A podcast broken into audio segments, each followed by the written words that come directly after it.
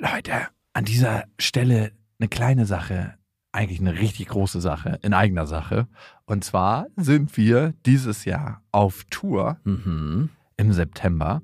Und wir sind in München, in Stuttgart, in Köln, in Wien, Frankfurt, Berlin, Leipzig, Hamburg. Und es ist immer so geil, auf Tour zu sein und alle mal zu sehen.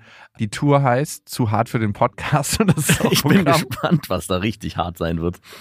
Ja, also es wird viel Interaktion geben, es wird viel zum Lachen geben und die Tour oder das, was dort passiert, entsteht gemeinsam mit euch und ich finde, das ist auch die Magie. Das heißt, bei jedem Tourstop ist es irgendwie anders und Mhm. neu für uns, neu für euch und für uns ist es auf jeden Fall immer sehr, sehr magisch. Also sichert euch jetzt schon die Karten München, Stuttgart, Köln, Wien, Frankfurt, Berlin, Leipzig, Hamburg. Ab jetzt 10% härter und Tickets gibt's ab jetzt auf bestefreundinnen.de und in den Shownotes. Warum gibt es die Welt? Papa, ich hab dich lieb. Mama macht die Arbeit und Papa macht den Quatsch. Beste Vaterfreuden. Der langweilige Podcast übers Vatersein. Ja, ja, ja, ja, ja. Ich hasse Papa. Weißt du, dass Mama auch manchmal weint wegen dir? Halt die Fremde, halt die Schöpfe. Setz dich bitte hin. Hallo und herzlich willkommen zu Beste Vaterfreuden. Hello. Heute geht es darum, wie man beziehungsunfähige Kinder erzieht. Das ist aber nur ein Deckmantel. Wieso ist das ein Deckmantel? Ich weiß hier, ich, warte, da liegt ja was. Was ist Ja. denn das? Da liegt mein neues Ah. Buch, mein neues Baby. Eigentlich wirklich das Wichtigste, woran ich in den letzten Monaten, ja fast Jahren gearbeitet habe. Fühl dich ganz. Und es scheint nicht nur Erwachsenen zu helfen, sondern ist auch für die Kindererziehung hilfreich. Naja, du gibst das an deine Kinder weiter, was du selber nicht aufräumst bei dir. Das ist ja ganz klar, weil das dann deine blinden Flecken sind. Und du kannst auch nur so erziehen, wie du selber mit dir im Reinen bist. Also, das ist ja super logisch. Und das ist auch immer so ein bisschen die Frage, finde ich, sollte man spät oder früh Eltern werden? Mhm. Was ist, findest du, der bessere Weg? Also, Du bist ja nicht so früh Vater so geworden. früh. Also ich glaube, jeder sollte, bevor er Kinder kriegt, einen Elternführerschein machen oder einen, eine Erzieherausbildung würde schon reichen. Das kann schon helfen. Aber ich glaube, so Ende 20 ist ganz gut. Ja? Ja, ich glaube schon. Also es geht auch alles vorher und ist auch alles gut geworden bei vielen. Aber ich Bei vielen. bei vielen. Aber es ist schon erstaunlich, dass wenn ich so zurück in meine Jugendhilfezeit gucke, dass die Kinder oft von jüngeren Eltern kamen, dass sie nicht so spät Kinder bekommen haben, sondern teilweise schon mit 21, 19, 18 auch. So gab es viele. Aber auch wahrscheinlich nicht so von langer Hand geplant, ne? Überhaupt nicht. Und die Eltern sahen auch nicht, obwohl sie ja scheinbar noch sehr jung sein mussten, nicht jung aus. Der Nein? Alkoholkonsum hat sie ganz schön Nicht gut gealtert, meinst nein, du? nicht gut altern lassen. Meinst du, auch für die wäre mal fühle ich ganz angebracht? Auf jeden Fall wäre der nicht ganz angebracht. Manchmal ich wirklich so in diese Akten geguckt und dachte so, huh, was? Die ist fünf Jahre jünger als ich? Erschreckend. Es wird dann immer so, wow. Ich dachte, die sind schon Oma. Ja. Wir wollen heute tatsächlich ein bisschen tiefer einsteigen ins Thema, wie man beziehungsunfähige Kinder erzieht. Das wäre vielleicht auch ein Weg, ne? Ja. Und natürlich hat es was mit der emotionalen Präsenz zu tun. Mhm. Und als Psychologe mache ich immer wieder die Erfahrung, dass so gut wie du dich selber kennst und so gut wie du mit dir selber in Kontakt bist, kannst du auch nur in Kontakt mit anderen kommen, weil das, was in dir resoniert und wenn du mit deinen Gefühlen einigermaßen im Rein bist, mit der ganzen Bandbreite, kannst du auch alle Gefühle von deinen Kindern halt aufnehmen und dafür da sein. Mhm. Ich finde, ist super logisch, Ja. aber in der Praxis wird es nicht immer umgesetzt. Ja, auch Ängsten begegnen, die vielleicht deine Kinder haben, die du vielleicht, wenn du selber diese Ängste nicht schon kennengelernt hast oder weißt, mit denen umzugehen, gar nicht verstehen kannst. Beziehungsweise auch überhaupt gar keinen Raum dafür lässt. Ne? Ja, Dann heißt es genau. immer, hab keine Angst. Ja, oder hab dich nicht so. Oder ähm, jetzt mach mal. Oder warum heulst du denn schon wieder? Das sind ja Sätze, die ja aus einem krassen Unverständnis auch kommen können, wenn man gar nicht versteht, warum ein Kind jetzt bei so einer scheinbaren Lappalie, wie, weiß ich nicht, äh, es ist keine Marmelade da, anfängt zu weinen, was da aber vielleicht im Tiefen mit drin steckt oder zumindest selber als Erwachsener zu verstehen, dass es vielleicht auch bei einem selber mal Situationen gibt, wo man anfängt zu weinen, obwohl die scheinbare Situation krass, ja, rudimentär oder nicht wirklich wichtig ist, ist, glaube ich, gut, wenn man das verstehen kann oder fühlen kann. Mhm. Ja, ich- glaube, genau da ist der Unterschied, dass du es eben nicht nur verstehst. Verstehen ist so die eine Sache, aber meistens reagieren wir komisch auf die Gefühle unserer Kinder Ja. oder abwertend oder wollen die nicht haben, wenn sie bei uns so ein unangenehmes Gefühl erzeugen, was wir selber nicht ertragen können. Ne? Ja. Also ein Kind, was weint, finde ich, ist so das beste Beispiel. Und wir sagen, okay, hör auf zu weinen, hör auf zu weinen, hör auf zu weinen, ne? Mhm. wenn es nicht weinen darf. Weil das bei uns entweder ein unangenehmes Gefühl auslöst oder selber uns traurig macht und wir das dann nicht haben können. Ja. Dann gibt es ja immer dem Kind das Gefühl, ich darf nicht dieses Gefühl zeigen. Ja. Und wenn man sich fragt, warum in unserer Welt teilweise Männer emotional so stumpf wirken, dann muss man sich eigentlich nur angucken, wie die aufgewachsen sind. Mhm. Und dafür würde ich gerne mit dir in eine Hörermail einsteigen. Mhm. Wie man beziehungsunfähige Kinder erzieht. Part 1. War das auch der Titel der Hörermail? Nee. Hallo Max, hallo Jakob. In Bezug auf eure letzte Folge bei Beste Vaterfreunden, in der ihr über das Fehlen von männlichen Vorbildern oder auch schlechte Beziehungen zu dem Vater gesprochen habt, passt mein Thema, glaube ich, ganz gut. Ich habe einen Vater, der zwar immer anwesend war, aber unser Verhältnis ist sehr kühl und von seiner Seite aus zeigt er nie Interesse an meinem Leben. Und ich glaube, das kennen sehr, sehr viele Mhm. diese Situation, dass der Vater vielleicht physisch präsent ist, aber emotional fragt man sich, wo ist der gerade? Ja. Ist somebody hier? Also meinen Vater erlebe ich in der Vergangenheit oder wenn ich mich zurückerinnere, sitzt er auf seinem Sessel. Es gab eine Zeit, wo auch immer ein Bier da stand auf seinem Beistelltisch und er guckte fern. Und das war eigentlich so das einzige Bild, was sich unter der Woche gezeigt hat, von Montag bis Freitag, wenn er abends spät zwischen 17 und 18 Uhr nach Hause kam. War das, was ich eigentlich in Erinnerung habe. Ein ganz normaler deutscher Durchschnittsvater. Leider, ja. ja, ist doch Und am Wochenende wurde er dann aufgecrankt, dann gab es dann krasse, äh, nicht krasse, aber er hat dann voll irgendwie mit uns Sachen unternommen, meistens sportlicherseits und dann ging wieder die Woche von vorne los. Aber war er emotional da? Hm, hm, nee, Also wenn du was hattest, ein emotionales Thema, bist du dann damit zu deinem Vater gegangen? nie. Mein Vater hat irgendwann auch mehr und mehr sich, glaube ich, auch ausgeschlossen gefühlt und wollte mehr und mehr teilhaben und mehr und mehr wissen und mitfühlen können, weil ich glaube, das könnte er theoretisch auch. Aber da war der Zug schon abgefahren. Das hat dann keiner mehr teilen wollen, weder mein Bruder noch ich. Okay. Ähnlich sieht's bei Lynn aus. Lynn schreibt weiter. Dies hat heute, also ihr Vater war zwar physisch anwesend, aber nicht emotional und das Mhm. hat heute noch Auswirkungen auf mein Datingleben, der Klassiker. Ich war zwar immer in relativ schönen Beziehungen, aber habe nichtsdestotrotz immer Männer angezogen, die kühl waren, sich nicht binden wollten oder schwer zu haben waren. Hm. Das ist krass eigentlich, ne? Ja. diese Spirale, die es nach sich zieht. Ich weiß, dass ich ein unsicherer, vermeidender Beziehungstyp bin und versuche daran zu arbeiten. Ich habe jemanden kennengelernt, der alles mitbringt, was man sich wünscht. Die richtigen Werte, Intelligenz, gute Gespräche, Interesse an anderen, Humor und so weiter. Und einen langen Schwanz. Lachs. Äh, sorry, Lachs. Ich würde mir wünschen, dass es funktioniert, aber ich merke, dass wenn sich jemand regelmäßig bei mir meldet, mir viel Aufmerksamkeit schenkt und eigentlich alles richtig macht, es mir Angst macht und ich anfange Fehler an ihm zu suchen, um Gründe zu finden, warum derjenige nicht zu mir passt. Mhm. Mir ist das Muster zwar bewusst, aber ich kann meine Gefühle nicht überlisten. Ich habe in der Vergangenheit immer diese krasse Verliebtheit am Anfang gebraucht, da das Gefühl für mich immer gesagt hat, das ist jetzt der Richtige. Ja. Dabei weiß man, dass dieses meistens ein Red Flag ist. Ich glaube, Jakob fühlt ähnlich, wenn Frauen leicht zu haben sind. Mhm. Äh, blöde Formulierung schreibt sie hier und hat vermutlich ein ähnliches Muster. Wie kann man das aufbrechen in dieser Dating-Phase, ohne zu verletzen und zu verwirren? Danke euch, eure Lynn. Was Lynn beschreibt, ist eigentlich so ein super klassisches Muster. Sie hat einen Vater, der vielleicht in Ordnung präsent war, Ja. physisch, aber nicht so wirklich emotional anwesend.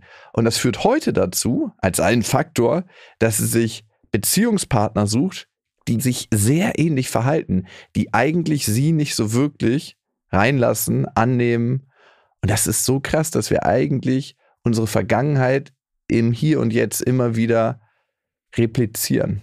Ja, und für die Aufmerksamkeit dieser Männer, die sie jetzt kennenlernt, muss sie wahrscheinlich ähnlich viel kämpfen, wie für die Aufmerksamkeit, die sie damals aufbringen musste, um die Aufmerksamkeit ihres Vaters zu bekommen. Also ich glaube, da ziehen sich dann auch die Parallelen. Und natürlich ist durch diese Prägung, ist es offensichtlich so, dass Männer, die sich jetzt nicht gleich am Anfang voll committen, viel, viel interessanter sind als Männer, die vielleicht gefestigt sind und beziehungsfähig und auch alles mitbringen. Aber dann gerade in der Anfangsphase auch als sehr langweilig definiert werden müssen von ihr. In Klammern, Max. Ähm, In Klammern Jakob, würde ich eher sagen. Also dieses mit dem leicht zu haben, ich glaube, da hat sie schon die Parallele auch entdeckt. Das ist, glaube ich, bei dir ja auch in gewisser Form ähnlich, zumindest nehme ich es von außen so wahr, dass wenn Frauen am Anfang nicht gleich so direkt committed sind, sondern eher so ein Hin und Her ist, dass du da viel mehr Interesse hast. Und das kennt, glaube ich, auch jeder von uns. Also unabhängig, ob beziehungsfähig oder nicht, ist, glaube ich, jeder am Anfang so ein bisschen, ah, da will ich was versuchen zu erreichen oder ich möchte dieses Eroberungsgefühl auch haben und ein bisschen ausleben. Wenn ich diese Person überzeugen kann von mir, Mhm. dann bin ich doch was wert. Und wenn dann die Person überzeugt ist, heißt es auf einmal, huch, warum Doch ganz langweilig. Das ist ganz schön langweilig hier auf einmal. Also, Lynn, was du beschreibst, ist wirklich par excellence ein Klassiker. Ja. Emotionaler Abstand zum Vater erzeugt ganz, ganz häufig, ich suche mir Männer, die nicht emotional verfügbar sind. Ja. Und die finde ich dann richtig spannend und dann klickt's rein. Warum ist das so? Unsere Psyche ist relativ clever und erzeugt da mehrere Mechanismen. Einmal ist das was, was du kennst. Ja. Von zu Hause. Also, das ist was, was du gewohnt bist und wir mögen Sachen, die wir gewöhnt sind. Mhm. Und wir mögen Sachen, die wir gewohnt sind, weil die können wir kontrollieren. Da können wir uns zurechtfinden. Das zweite ist, dass du dir eigentlich immer noch beweisen willst, bei solchen Männern, dass du doch liebenswert bist, weil dein Vater mit seiner emotionalen Abwesenheit dir das nicht wirklich gezeigt hat. Ja. Und das ist so ein Schmerz, der wahrscheinlich immer noch in dir drin ist, den du da versuchst aufzulösen. Und ich glaube auch, oder was heißt glaube, das Wichtigste in der Kindererziehung ist auch, den Kindern nicht das Gefühl zu geben, du musst was dafür tun, dass ich dich liebe. Also im Endeffekt geht es ja darum, dass wir als Eltern die Aufgabe haben, unsere Kinder bedingungslos zu lieben, ohne irgendein Commitment, irgendeine Leistung, die die erbringen. Wir hatten auch mal eine Folge damals, als wir beide, glaube ich, auch das Thema hatten, dass unsere Töchter sich eher unseren Müttern zu oder unseren Frauen zuschreiben, nicht unseren Müttern, also den, So den Müttern zuschreiben. Nee, nee, so weit ist es nicht. Und Motiv. ich dann nicht auf der anderen Seite irgendwie trotzig oder patzig reagiere und sage, nö, wenn du den ganzen Tag nicht mit mir was zu tun haben willst, dann jetzt am Abend auch nicht mehr, sondern ganz im Gegenteil, dass man trotzdem genauso offen und emotional verfügbar ist, wie als wenn das Kind eben einem krass zugewandt wäre. Und so ein bisschen hört sich das auch bei Lynn so an, dass sie da einfach auch viel tun musste dafür, dass sie die Liebe ihres Vaters bekommt, wogegen es hätte eigentlich anders sein müssen, dass der Vater eigentlich von sich aus jetzt hätte zeigen müssen, hey, du bist liebenswert, so wie du bist und du musst dafür nichts tun. Und das Ding ist, der Vater steckt schon in der gleichen Spirale fest wie Lynn jetzt. Ja. Bloß, dass wir früher mehr in Beziehung gepresst wurden, da ist das mit der Beziehungsunfähigkeit nicht so richtig aufgefallen. Ja. Also da gab es mehr Commitment in der Ehe, also wirklich zusammen zu bleiben, Commitment aber nicht im Sinne von, hey, wir lieben jetzt einander, auf Teufel komm raus, sondern es ist von der Gesellschaft so vorgesehen, dass wir verheiratet sind und es ist ziemlich komisch, wenn wir uns scheiden lassen. Aber wenn man auf die Scheidungsraten guckt, jetzt wo es akzeptierter ist, die sind sehr, sehr hoch. Ja. Das heißt, dein Vater hat wahrscheinlich schon ein ähnliches Muster, Lynn, wie du verinnerlicht und gibt das dann weiter. Ja. Und das wird von Generation zu Generation weitergetragen. Eine dritte Komponente, warum du dir Beziehungspartner suchst, die eigentlich nicht emotional verfügbar sind, ist, dass es ja ein ganz, ganz großer Schmerz in dir war damals und noch heute ist, dass du nicht die emotionale Zuwendung von deinem Papa gekriegt hast, wie du sie gebraucht hast. Und das Ding ist, dass wenn jemand dich jetzt wirklich mit Haut und Haaren liebt, alles an dir, glaubst du das nicht wirklich? Genau. Ja. Und er berührt ja diesen Schmerz wieder, diesen, diesen alten Schmerz. Und er kann eine Enttäuschung bei dir erzeugen. In dem Moment, wo du dich darauf einlässt und er dich dann fallen lässt, dann tut es nochmal mindestens genauso weh wie früher. Ja, weil vielleicht auch ein Gefühl entsteht auf einmal, nämlich, hey, ich werde geliebt und es fühlt sich ja eigentlich ganz gut an und auch eine Enttäuschung damit einhergeht. Warum erlebe ich das erst jetzt in der Intensität? Das habe ich irgendwie auch vermisst in meiner Vergangenheit. Und ich würde noch nicht mal sagen, dass sie es in der Intensität erlebt jetzt, sondern dass sie wie in ihrem Bunker drin ist und das gar nicht an sie rankommt. Ja. Also in meinem Buch habe ich auch über meinen Opa geredet. Mhm. Ne? Und ich habe mir lange darüber Gedanken gemacht, warum die Generation von meinem Opa so ist, wie sie ist. Ja, es hat sehr viel aus meiner Sicht mit der Zeit zu tun, in Klar. der sie aufgewachsen sind. Der Krieg, klar. der hat dafür gesorgt, dass Leute sich quasi emotional abschotten mussten, weil das, was draußen passiert ist, war eigentlich nicht möglich zu ertragen. Und es ging nur noch ums Überleben, das heißt so auf die Basic-Funktionen runterzuschrauben. Und für die meisten Leute, die im Krieg waren, hat der Krieg nicht mit dem Kriegsende aufgehört, sondern die sind emotional noch im Krieg geblieben und Ja. in ihrem kleinen Bunker nie rausgekommen. Und aus diesem Bunker kannst du nicht die ganzen Gefühle fühlen, die es nun mal gibt. Du durftest dich nicht schwach fühlen, du durftest dich nicht traurig fühlen, du konntest diese ganzen Gefühle eigentlich nicht zeigen, weil es eben ums Überleben ging. Und so eine Männer und Frauen erziehen dann Söhne. Genau. Und diese Söhne erziehen dann wieder Töchter und Söhne. Und so wird das von Generation zu Generation weitergegeben. Und ich glaube, wir sind, also unser Alter ist die Generation, die es jetzt zum ersten Mal aufbricht. Also mein Großvater war im Krieg, mein Vater war direkt betroffen und ich bin dann indirekt betroffen durch die Erziehung oder durch diese Unnahbarkeit meines Vaters, dieses typische Bild abends auf dem Sessel und nicht über Gefühle reden, sondern sich auch berieseln und abstumpfen. Genau, das ist ja so ein Betäubungsmechanismus. Absolut. Also dieses, ich will gar nicht so viel an mich ranlassen, weil in dem Moment, wo ich positive Gefühle an mich ranlasse, kommen auch die ganzen negativen Gefühle hoch, die ich damals irgendwie mitbekommen habe. Und ich glaube, für uns war es dann die Aufgabe, als Jugendliche und angehende Erwachsene, das zu durchbrechen und das wiederum dann anders unseren Kindern beizubringen. Und ich bin sehr gespannt, was sich dann daraus ergeben wird, wenn unsere Kinder irgendwann erwachsen sind. Ob vielleicht sogar dann auf der anderen Seite Sätze fallen wie, oh, ihr wart die ganze Zeit so nah an uns dran, das hat uns fast erdrückt. Das kann und muss ja, wenn es die Konsequenz wäre, die andere Seite der Medaille sein. Ich glaube nicht, dass das ist. Ja, ich glaube, es ist eher so, dass diese bedingungslose Liebe im Idealfall zu einem sehr sich selbst wertschätzenden Menschen führt, also die sich selbst lieben und auch dann in gut in Beziehung sein können. Aber das muss sich dann zeigen, was kommt. Ja, also für mich sind Gefühle und das Zulassen die ganze Bandbreite wie gesundes Essen am Ende. Ne? Mhm. Die tun der Seele einfach sehr, sehr gut. Und du lernst ja auch nur einen Umgang mit Gefühlen, wenn du sie lebst und wahrnimmst. Ja. Mein Opa hat seine Gefühle nie so wirklich wahrgenommen. Ja. Und mein Vater, der ist ja auch auf einer bestimmten Ebene richtig stumpf und taub. Nicht nur auf seinen Ohren taub, sondern auch emotional. Immer auf Abstand. Ja. Und ich habe das nie so wirklich gecheckt, weil du merkst das ja nicht, wenn du nicht den Kontrast kennst dazu. Also wenn du nicht emotionale Bezogenheit kennst. Und er hat schon sehr viel dafür getan, sich dem anzunähern. Also ich weiß ja, dass wir auf dem ersten Festival, das wir gemacht haben, stand ich auch ab und zu abends mit ihm auf dem Gelände und wir haben so über, auch da über Gefühle geredet und da hat er dieses Kriegsthema bezogen auf meinen Vater auch aufgebracht. Und er hat damals ein, was ziemlich Interessantes gesagt, ich kann es natürlich nicht genau wiedergeben, aber er meinte, dass auch mein Vater, er spürt, dass da eine ganz starke emotionale Verbindung oder ein Zugang auch irgendwo vorhanden ist, aber der krass gedeckelt ist. Und er hat es in ein, zwei Sätzen sehr gut zusammengefasst, wie ich auch meinen Vater dann schon vorher wahrgenommen habe, aber es nie benennen konnte und es ab dem Zeitpunkt besser nochmal verstanden habe. Er hat nämlich dieses Kriegsthema, was er ja auch erlebt hat, dein Vater in gewisser Form oder in sehr starker Form, weil er auch indirekt betroffen war, Ja, durch die Erziehung meiner Großeltern. Ne? genau, nochmal sehr gut auf den Punkt gebracht, weswegen ich auch den Zugang zu meinem Vater nie so richtig leben konnte. Ich habe mich auch immer gefragt, warum mein Vater so weit weg für mich ist. Ja, obwohl er auf der anderen Seite, wenn es um Sport ging und um Dinge, die sehr im Außen passieren, sehr engagiert war und immer an mir dran sein wollte und immer mit mir gemeinsam äh, beim Segeln zum Beispiel, hey, wie war's und äh, du musst das und das machen. Immer wenn es darum ging, Sachen zu optimieren und zu verbessern, war er auch sehr euphorisch und auch sehr emotional. Aber wir haben eigentlich nie so wirklich darüber gesprochen, also zumindest erinnere ich mich nicht, wie geht's dir oder wie ging es dir eigentlich in schlechten Situationen? Gefühle sind wie eine Sprache und wenn wir sie nicht sprechen, verlernen wir sie. Und wir werden tatsächlich eigentlich mit dieser Sprache geboren Mhm. und lernen sie in unseren ersten Jahren noch mal ein bisschen besser und dann wird sie uns eigentlich abtrainiert, weil bestimmte Worte beziehungsweise Gefühle in den meisten Haushalten nicht erlaubt sind. Und manche Gefühle sind für Jungs häufiger nicht erlaubt und manche für Mädchen und Frauen häufiger Ja. nicht erlaubt. Und das sehen wir auch in unserer Gesellschaft.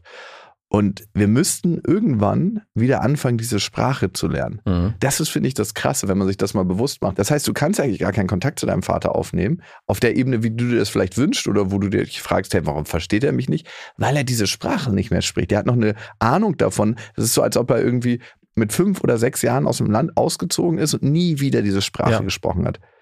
Und dann müsstet ihr eigentlich zusammen wieder das lernen. Genau. Und das fühlt sich am Anfang total komisch an, weil es ist manchmal auch ein bisschen unangenehm, eine Sprache zu lernen Total. wie so Vokabel lernen. Ich, Ja. ich habe es gehasst im Französischunterricht. Aber das ist eigentlich der Weg. Und jetzt kommen wir zurück zu Lynn, Mhm. weil Lynn fragt sich ja, jetzt hat sie diesen einen Typen kennengelernt, Ja. der gut zu ihr passt, der zuverlässig ist, der seine Werte lebt, der intelligent ist. aber trotzdem merkt sie, dass sie einen Schwächenzoom hat. Das heißt, dass sie sich auf die Sachen konzentriert, die eben nicht so gut sind. Das ist auch ein krasses Weichei, muss ich sagen. Ja. Wenn der so mit seinen Gefühlen so lebt, also pff, wirklich. Gar kein kann man gar nicht Mann, gebrauchen. Weißt du, was ich so krass finde? Das habe ich wirklich früher gedacht. ja. Also es war eine Wahrheit in mir. Wie lange ist es her? Zwei, drei Monate. Nein, ich würde sagen, es gibt immer noch genug Männer, die das denken. ja. Mit 20 habe ich safe noch gedacht. Aber würdest du sagen, ich würde es gerne auf Männer beziehen, die diesen emotionalen Zugang zu sich selbst manchmal auch ein bisschen zu sehr leben? Also, dass ich wirklich das Gefühl habe, so, ja, ich finde es gut, dass du deine Emotionen lebst und all das, aber ein bisschen mehr Ecken und Kanten würde ich mir jetzt hier gerade wünschen in dem Moment. Die Männer, die du beschreibst, leben nicht alle ihre Emotionen. Die haben meistens einen sehr, sehr starken Fokus auf Traurigkeit Mhm. und dann Scham und all diese Emotionen. Ja. Aber die sind häufig nicht verbunden mit anderen wichtigen Emotionen wie Freude und Wut. Das heißt, sie leben gar nicht ganzheitlich ihre Gefühle oder haben gar keinen Zugang dazu, sind nicht gefühlsbereit, sondern sehr, sehr fokussiert auf eine Palette und deswegen kommen sie dir so vor wie Waschlappen. Naja, sie kommen mir so vor wie, äh, ich hatte letztens das Bild vor Augen, kennst du das, wenn du Butter aus dem Kühlschrank räumst und die da so drei Stunden liegen lässt Mhm. und dir dann anfängst, ein Brot zu schmieren und ich weiß, dass diese Butter so, und dann gehst du so rein und dein Messer verschwindet und dann, oh, du hast viel zu viel dann auf diesem Messer und genauso fühlt sich das an, wenn Männer so sehr in ihren Emotionen sind, dass ich denke so, oh, es ist hier gerade so ein butterig, weiches, warmes Gefühl. Ja, und damit hat Gefühlsbereitschaft überhaupt nichts Nein. zu tun. Also Gefühlsbereitschaft heißt nicht, dass ich dann in jedem Gefühl zerfließen muss und dann so, oh, ich weiß gar nicht, was ich tun muss. Ich bin so traurig. Ich ertrinke in meiner Traurigkeit. Sondern gefühlsbereit heißt, und das beschreibe ich wirklich und fühle ich ganz, ähm, ja, du bemerkst das Gefühl, was da ist und fühlst es auch und trotzdem kannst du dich frei entscheiden, Ja. wie du dich verhalten möchtest. Ja. Und das ist der entscheidende Unterschied. Das heißt nicht, A, dass du all deine Gefühle, die du hast, vermeiden musst. Also Beispiel dein Vater oder mein Vater auf einer bestimmten Ebene, beziehungsweise es noch nicht mal mehr merkst, das ist das eine Extrem. Oder zerfließt in deinen Gefühlen, Ja. weil du immer sofort so traurig bist und dich ganz nach vorne stellen musst, anfangen zu weinen, wenn irgendwie die Gelegenheit dazu ist. Ja, ich glaube, es ist auch ganz wichtig, auch gerade auf Kinderbeziehungen nochmal zu benennen, dass eben Gefühlsbereitschaft nicht heißt, hey, du darfst nah bei deiner Traurigkeit sein, du darfst nah bei deiner Freude sein, du darfst nah bei deiner, weiß nicht, emotionalen Verbindung sein. Nein, du darfst auch nah bei deiner Wut sein, zum Beispiel. voll. Und auch bei Kindern ist es auch mal wichtig. wütend. Genau. Ich fühle gerade, dass ich wütend werde. Und auch bei Kindern ist es super wichtig, wenn die sauer sind, dass man dem auch mal Raum geben darf. Hey, dass sie sagen, hey, ich merke, du bist sauer. Was willst du tun? Oder möchtest du irgendwas kaputt hauen? Ganz klar. Doch, hier, ist ein, hier ist was. ja, also nicht, kaputt, Elektro- also nicht kaputt hauen, dass sie jetzt ihre Spiel oder möchtest du irgendwo draufschlagen oder möchtest du laut schreien, also auch den Raum dafür aufzumachen und es nicht zu deckeln im Sinne Aber von. das ist genau wieder der Vater. Oh, ich bin so traurig. Komm, Ja, lass uns schreien. genau. Wir rufen Nee, jetzt. der wäre eher der Vater, ich spüre, dass du wütend bist und das umzukanalisieren auf, äh, Lass dich mal in den Arm nehmen. auf ich nenne es mal weiche Energie. Es darf dann auch eine harte Energie sein. Man darf dann auch mal rausgehen und irgendwo gegentreten oder man darf auch mal laut schreien oder auch mal sagen, hey, Ja, das war richtig scheiße. Punkt. Fühl dich ganz. Ja. Und äh, ich glaube, das ist auch eine Sache, die in dem ganzen Kontext oft vergessen wird, wenn man gerade von diesen vermeintlich positiven Gefühlen spricht, die man irgendwie einordnet mit Freude, auch weinen, auch irgendwie negativ im Sinne von ne, heulen ist okay, aber bloß keine Wut und bloß keine Lautstärke, ey. Und wenn ich das in der Kita auch immer mitbekomme, da gibt es manchmal so Situationen, wo die Kinder, ja, nee, die sollen in dem Moment, wo die Jungs zum Beispiel, oft sind es leider die Jungs, aber auch Mädchen, anfangen zu streiten und anfangen zu kabbeln. Also sich mal so ein bisschen ins Eingemachte geht. Da ist ja der Schubs der eine, wird sofort dazwischen gegangen und es wird sofort versucht zu sagen, nein, jeder auf seine Seite. Und Wut ist hier nicht erlaubt. Exakt. Also das ist ein schmaler Grad zu, hey, wir hauen uns hier die Köpfe ein und wir lassen die Wut in einer gewissen Form auch mal zu. Das ist genauso nicht gefühlsbereit. Genau. Und das erlebst du dann im Außen, dass dir jemand vorkommt wie ein Waschlappen. Warum kommt er dir so vor? Weil er halt keine Abgrenzungsenergie mehr zeigt. Ja. Wut ist die geilste Energie, wenn es darum geht, ganz schnell Power zu mobilisieren, ne? ganz schnell Kraft zu haben. Ja. Wut war dafür da, um uns zu verteidigen. Wenn jemand irgendwie in unser Lager gekommen ist, zu sagen, ey, bis hierhin und nicht weiter, sonst hast du einen Speer im Kopf. Mhm. Oder einem Tier auf der Jagd einen Speer irgendwo in ein Körperteil zu Ja. rammen. Dafür war sie evolutionär da und heute ist sie dafür da, um zu sagen, ey, halt, stopp bis hier und nicht weiter. Und wenn wir unseren Kindern immer verbieten, Ja. wütend zu sein, dann kanalisiert sich das in eine andere Energie. Dann kann es sein, dass sie dann traurig werden, anstatt wütend, und dann fehlt ihnen die Wut. Ja. Und das ist so kacke. Es gibt im asiatischen Raum eine Krankheit, die wird als die Wutkrankheit bezeichnet. Und das entsteht immer dann, wenn Menschen aufgrund der Erziehungserfahrung, die sie gemacht haben, über Jahre ihre Wut unterdrücken. Mhm. Und das kann bis hin zu Klar. Depressionen führen. Absolut, glaube ich sofort. Weil diese Energie, die in dir drin ist, kann ja nie irgendwie raus und wird auch nie wahrgenommen und ist nicht akzeptiert. Und das ist am Ende, wenn du deine Gefühle abspaltest, als ob ein Teil von dir nicht sein darf. Als ob du sagst, oh, mein Bein darf nicht sein. Und ich frage mich gerade, ob nicht auch die gute Lynn vielleicht Wut gegenüber ihrem Vater nochmal empfinden darf. Weil er so war, wie er war zu ihr. Ohne dass sie ihn jetzt irgendwie verteufelt und schlecht redet, aber auch nochmal da in das Gefühl reinzugehen, bin ich vielleicht auch sauer auf meinen Vater, Mhm. dass er so war und nicht da war. Und das Ja. ist auch was, was ich mich eine Zeit lang immer gefragt habe, bezogen auf meinen Vater. Bin ich eigentlich sauer auf meinen Vater? Also ich habe immer so Worte im Mund genommen wie enttäuscht und traurig und ach, ist mir auch egal. Aber dass ich vielleicht auch sauer bin darauf, dass er eben nicht präsent war, habe ich mich eine lange Zeit gar nicht getraut auszusprechen. Genauso wie ich auf meine Mutter auch nicht getraut habe, sauer zu sein. Und diese Gefühle, die man dann hat, sind auch alle völlig in Ordnung. Genau. Und wir finden für alles psychologische Erklärungen und wissen dann, warum jemand so ist, weil er auch nichts dafür konnte und weil er eigentlich das Muster seiner Eltern wiederholt und wiederholt und wiederholt. Bla bla bla bla. Mhm. Es ändert nichts daran, Lynn, für dich, Max, für mich, dass es beschissen war. Ja. Und das ist in Ordnung, das anzuerkennen und dafür sich einzustehen und auch wütend zu sein. Ja. Das ist das Erste. Das Zweite ist, Lynn, so wie du jetzt gerade fühlst, nämlich, dass du merkst, dass da nichts da ist, das ist auch in Ordnung. Ja. Also wir versuchen ja dann immer, oh, der ist so vernünftig und das ist alles gut, ich muss jetzt was für ihn fühlen. Und dann entsteht genau das Gegenteil, dass wir uns noch mehr Druck machen und eine Erwartungshaltung entwickeln, nämlich die Erwartung, dass wir doch was fühlen müssten Mhm. und unser Gefühl lässt sich so nicht leiten. Nee. Wenn wir das könnten, dann hätten wir überhaupt alle gar kein Problem mehr mit Gefühlen. Ja, das wäre schön. Oder wäre wahrscheinlich nicht schön, aber es wäre zumindest erstmal augenscheinlich einfacher, wenn man denken würde, man könnte es steuern. Mhm. Und die Frage, die du dir stellen kannst, ist, darfst du die Erfahrung machen, erstmal in ganz, ganz kleinen Schritten, nämlich zu sagen, selbst wenn ich gerade nur mit dem Verstand weiß, dass das jemand sein könnte, der zu mir passt, Ja. und ich mit meinem Verstand erfassen kann, das könnte ein Weg für mich sein, mit ihm in eine gesunde Partnerschaft zu gehen, kannst du diesen Weg gehen. Ja. Erstmal für einen Monat. Also gar nicht so lange. Ihr müsst ja nicht bis an euer Lebensende zusammen sein. Und das Nein. ist, glaube ich, auch immer so ein Ding. Mhm. Da macht man sich so riesen Druck. Also ich meine, hast du daran gedacht, als du deine Frau geheiratet hast, dass du so lange mit ihr zusammen bist? Nee, also äh, du lachst, aber es gab auch, wie gesagt, den Punkt, als wir über Kinder gesprochen haben und ich dann irgendwann in meine Abgrenzungsenergie gekommen bin und meinte, hey, das ist mir eigentlich zu schnell. Ich merke, ich möchte eigentlich noch mit dir als Frau und Partnerin zusammen sein und nicht gleich über Familie reden. Und du machst mir gerade so einen Druck, dass wir in die Gefahr laufen, oder ich zumindestens, dass ich das hier nicht mehr möchte. Also es gab so eine Aussprache und komischerweise war dann irgendwie nach zwei Monaten das Thema auch wieder erledigt. Also es war gar nicht so, dass ich dann irgendwie drei, vier Jahre lang noch in dieser dualen Partnerschaft leben wollte, sondern ich war dann bereit für Kinder, aber ich musste es aus eigenen freien Stücken entscheiden können. Und ich musste selber dahin kommen zu dem Gefühl oder zu der Entscheidung, hey, das will ich so mit dir. Und Druck erzeugt immer genau das Gegenteil eigentlich. Ne? Druck erzeugt nicht das Gefühl, was man sich wünscht. Also Lynn, es ist in Ordnung, wie es gerade ist, ne? weil dein System hat genau das gelernt und sucht es jetzt auch immer wieder. Ja.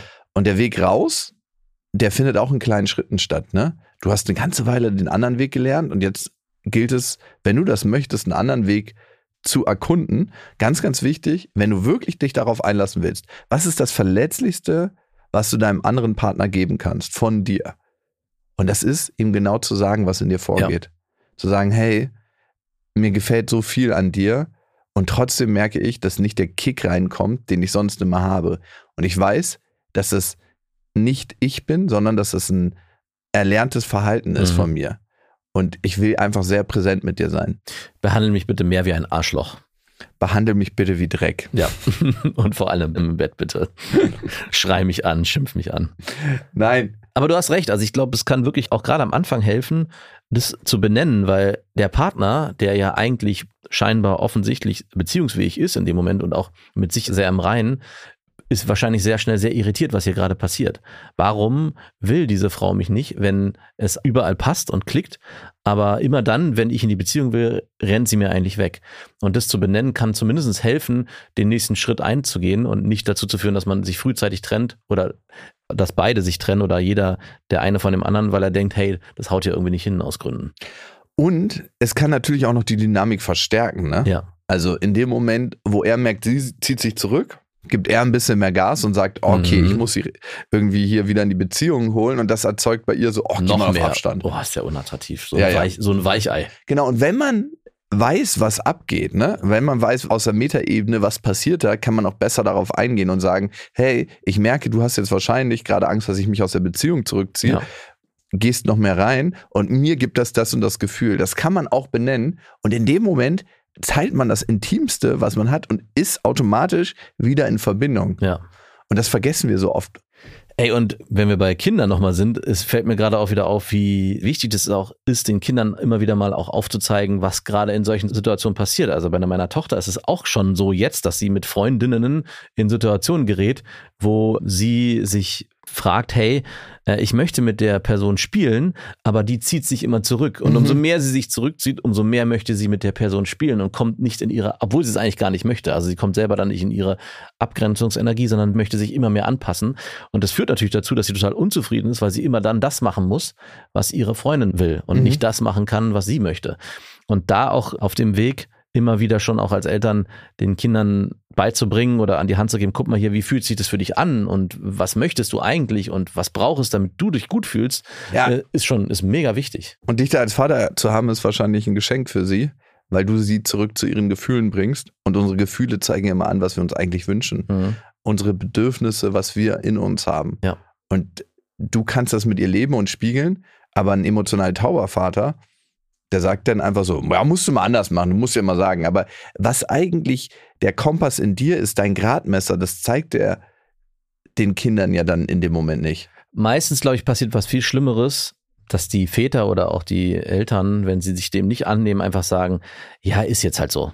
Mhm. Manche sind halt so. Und dann wird das Ganze übergangen und das Kind muss dann für sich versuchen herauszufinden, wie es selber damit umgeht und was es für eine Lösung für sich findet. Und das ist manchmal nicht unbedingt der beste Weg, sondern das Kind auf der anderen Seite zum Beispiel macht natürlich genau das weiter, was es für sie gut anfühlt. Es geht nämlich nicht zurück in die Beziehungsenergie und sagt, hey, guck mal hier, ich habe ganz schön mich abgegrenzt und habe ganz schön mein eigenes Ding gemacht, aber eigentlich möchte ich auch mit dir spielen, sondern bleibt eigentlich bei sich und grenzt sich noch mehr ab und zieht sich noch mehr raus. Und wo guckt das Kind? Naja, bei ihren Eltern, Ja. Und was will ich meinen Kindern beibringen, wenn ich es selber nicht lebe? genau.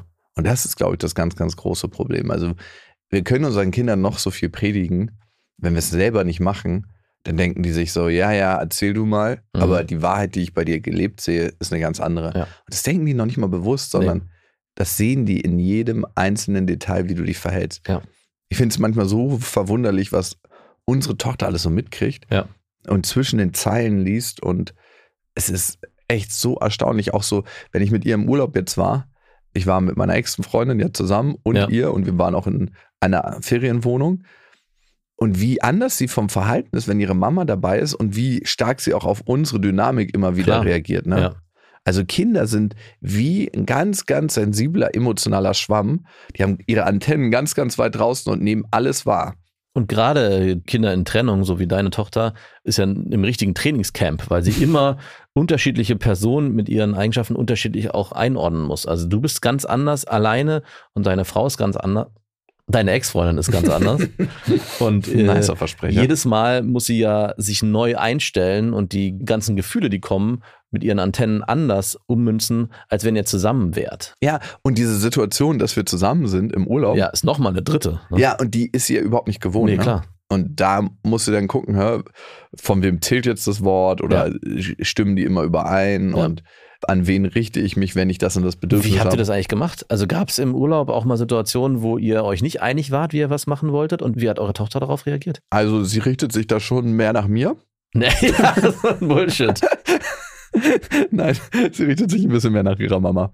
Aber gab es so eine Situation, wo ihr eigentlich nicht offensichtlich gestritten habt, aber wo ihr nicht einer Meinung wart und eigentlich eure Tochter vor der Entscheidung stand, zu wem gehe ich jetzt oder Gab es tatsächlich sehr wenig, weil wir versucht haben, uns vorher schon immer einig zu sein. Mhm.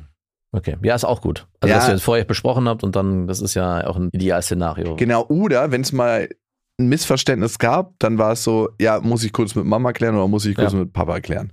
Oder können wir gemeinsam besprechen? Oder können wir gemeinsam besprechen? Das kommt nicht vor, weil wir schon über sie hinweg entscheiden Ja, möchten, damit sie weiß, wie sich das anfühlt, wenn sie später mal irgendwie bei einem unangenehmen Arbeitgeber ist. Genau. Lynn, vielleicht noch eine Sache, ne? Dein System hat diese Art von Gefühlsaustausch über Jahrzehnte, muss man schon fast sagen, gelernt. Ja. Und als kleines Kind ist es so ein bisschen so, als ob du wie eine Schnecke bist, die immer wieder an eine kalte Glasscheibe anstößt und sich zurückzieht und zurückzieht und zurückzieht und irgendwann weiß sie, hier geht's nicht weiter, hier lohnt es nicht für mich zu investieren, nämlich in ich möchte Liebe von meinem Vater bekommen, ich bleibe lieber in meinem Schneckenhäuschen. Mhm. Und dieser Weg aus dem Schneckenhäuschen, den muss ein jeder als Erwachsener gehen, wenn er wieder richtig emotional in Verbindung sein Ja. möchte. Und den musste ich für mich gehen und ich bin immer noch auf dem Weg. Und der fühlt sich manchmal unangenehm an. Ja. Aber auf der anderen Seite kann ich dir sagen, fühlst du dich viel, viel verbundener mit allem um dich herum und vor allem mit dir selbst als jemals zuvor. Und ich glaube, das ist das Geschenk, was du dir selber machen kannst. Und auch deinem Vater, weil am Ende kennt dein Vater den Weg selber raus gar nicht. Ne? Für den ist das abstrakt. A, weiß er vielleicht noch nicht mal, dass ihm irgendwas fehlt. Also ein bisschen so, ich habe dieses Land oder diesen Ort niemals kennengelernt und niemals so richtig gesehen. Da gibt es vielleicht eine Ahnung. Ja. Und manche kompensieren es mit, ich muss wahnsinnig erfolgreich werden in meinem Job, mit, ich muss mit wahnsinnig viel Frauen schlafen, ich muss, Wer auch immer das macht. ich muss wahnsinnig viel im Außen erreichen, weil ich innerlich eigentlich eine Leere habe. Ja. Und diese Leere, die wir haben und die viele von uns auch in unserer Gesellschaft haben, Willkommen in den Medien. ja, die Medien sind ein Ort, wo viele Menschen, die ich bisher kennengelernt habe, eine unglaubliche Leere in sich tragen. Ja. Und auch ein riesig großes Problem mit ihrem Selbstwertgefühl. Ja. Und wenn du dann auf eine Bühne gehst und ganz viele Leute dir applaudieren, entsteht eine Diskrepanz zwischen dem, was im Außen passiert. Nämlich auch ganz viele Leute finden mich toll, aber die wissen gar nicht, wie es in mir aussieht. Eigentlich finden sie gar nicht mich toll, sondern die Person, die ich darstelle. Mhm. Und dann kann das das nochmal verstärken. Das heißt nicht, hey, alle klatschen und deswegen geht es mir besser, sondern alle klatschen und darum geht es mir auf einer bestimmten Ebene innerlich, Schlechter.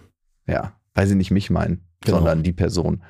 Und Lynn, wenn du deinen emotionalen Weg findest, dann kann das auch deinem Vater helfen, auf seinen Weg zu kommen, deinen Menschen um dich herum, aber vor allem sorgt es bei dir für mehr Lebendigkeit, Lebensfreude und Sinn. Und Statistiken zufolge macht das ein zufriedenes Leben aus. Also, Max, also wirklich, wenn du mal drüber nachdenkst, was macht für dich ein gutes Leben aus, was ist es am Ende? Was ist wirklich wichtig? Also nur meine Familie in erster Linie. Und ich selbst. Und dass es mir gut geht. Ja, aber was ist das? Und ich glaube, das verwechseln wir so häufig. Was macht es aus, dass es dir gut geht? Was gehört dazu? Also gestern gab es einen Moment, wo ich irgendwie kurz durchs Haus gelaufen bin und dachte so, oh, ich fühle mich gerade richtig wohl. Es fühlt sich gerade richtig gut an. Ich konnte es gar nicht benennen. Kam einfach so hoch. Und hat so drei Sekunden angehalten. und dann war es wieder weg. Ah, du warst wahrscheinlich in dem Moment gerade da. Nee, ne? ich war wirklich in der Kammer. Also es war jetzt gar nicht. Äh, Nein, in dem Moment. Du warst nicht irgendwie, hast dir Sorgen gemacht. Nee, oder- genau, ich war absolut in dem Moment. Aber ich war nirgendwo besonders, sondern ich war wirklich im Flur oder in der Kammer. Ich habe mich auch gewundert, warum gerade jetzt? Warum kommt jetzt dieses Gefühl hoch? Und bin dann wieder zurückgetreten und dann war es auch schnell wieder weg. Aber es hat sich trotzdem sehr gut angefühlt. Weißt du, was ich so erstaunlich finde an diesem Moment, den du gerade beschreibst?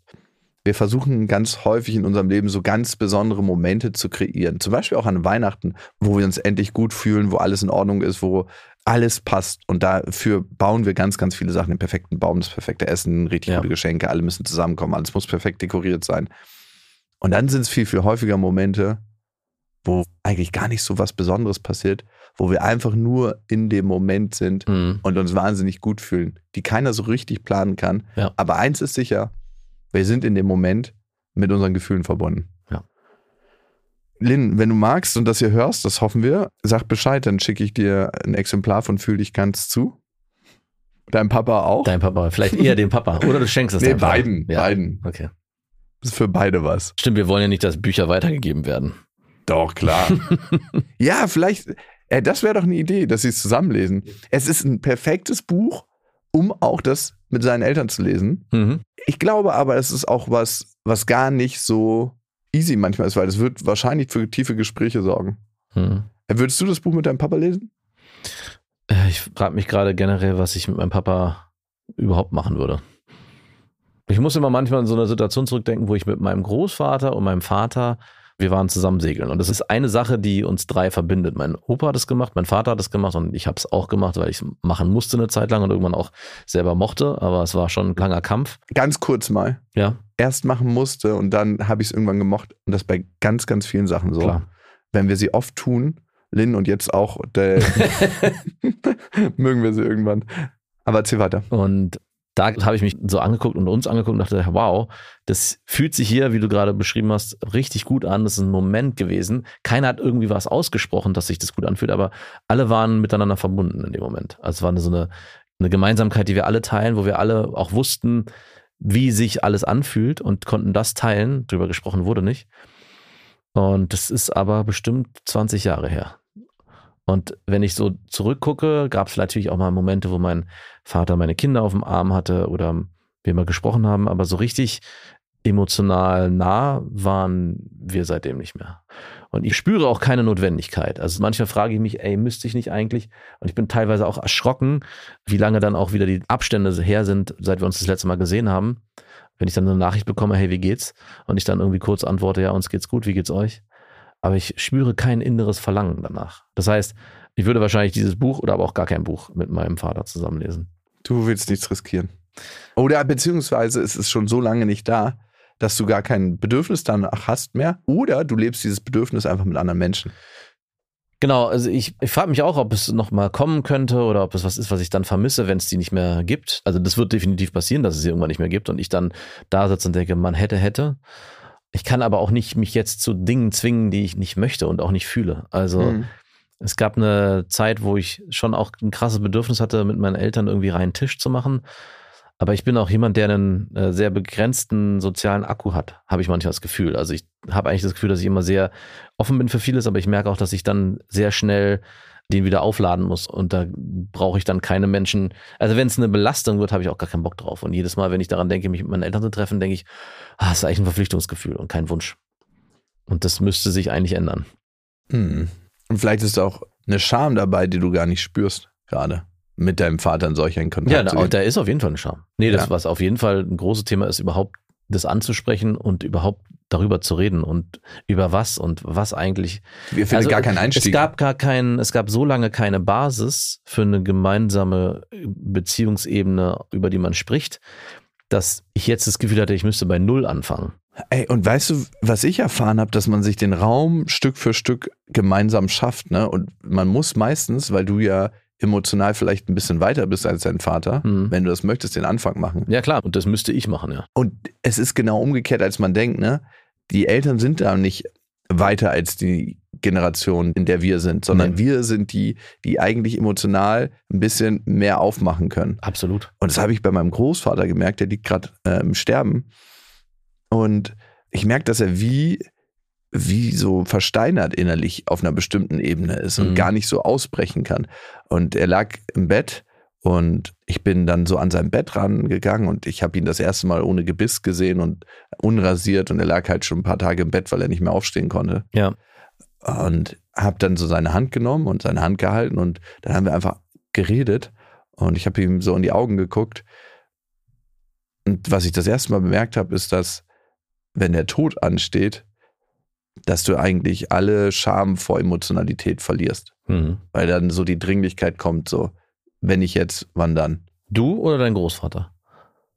Hat die in dem Moment die Ich glaube, er hat verloren? alles gemacht, was er kann.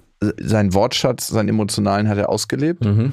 Und ich war damit einfach total im Reinen und er war mit meinen Gefühlen, die aufgekommen sind, mit meinen Tränen und mit all dem, was in der Situation entstanden ist. Bist du eigentlich näher an deinem Großvater als dein Vater? Weil ich höre immer dich so reden über den Tod deines Opas, als wäre es dein Vater, beziehungsweise dein Vater spielt ja immer irgendwie nie eine Rolle. Kann natürlich sein, dass er auch so eine Momente hat mit ihm.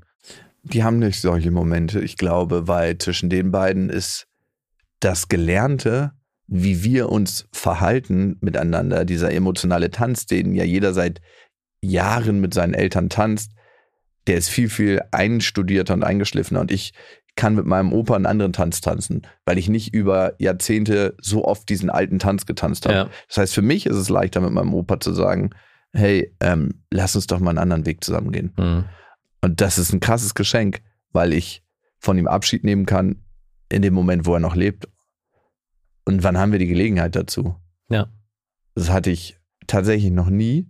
Und es fühlt sich auf eine bestimmte Art und Weise so unendlich traurig an, aber auch so unendlich verbunden.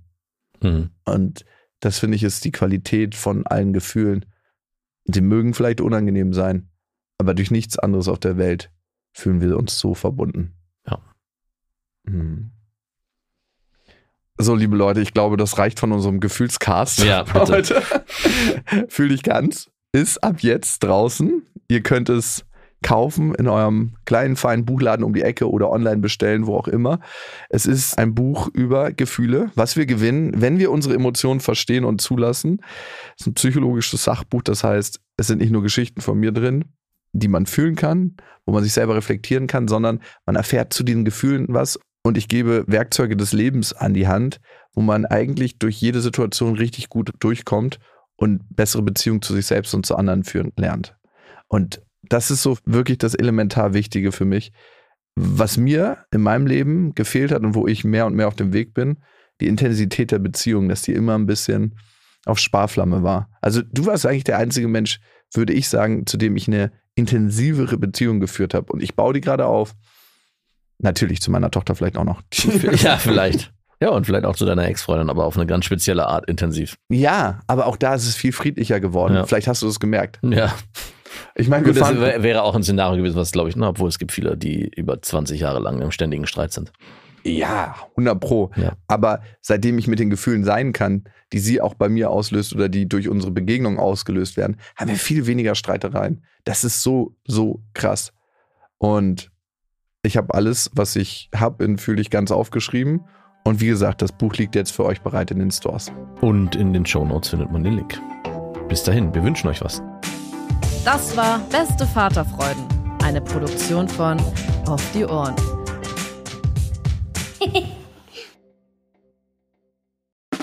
Der 7-One Audio Podcast-Tipp.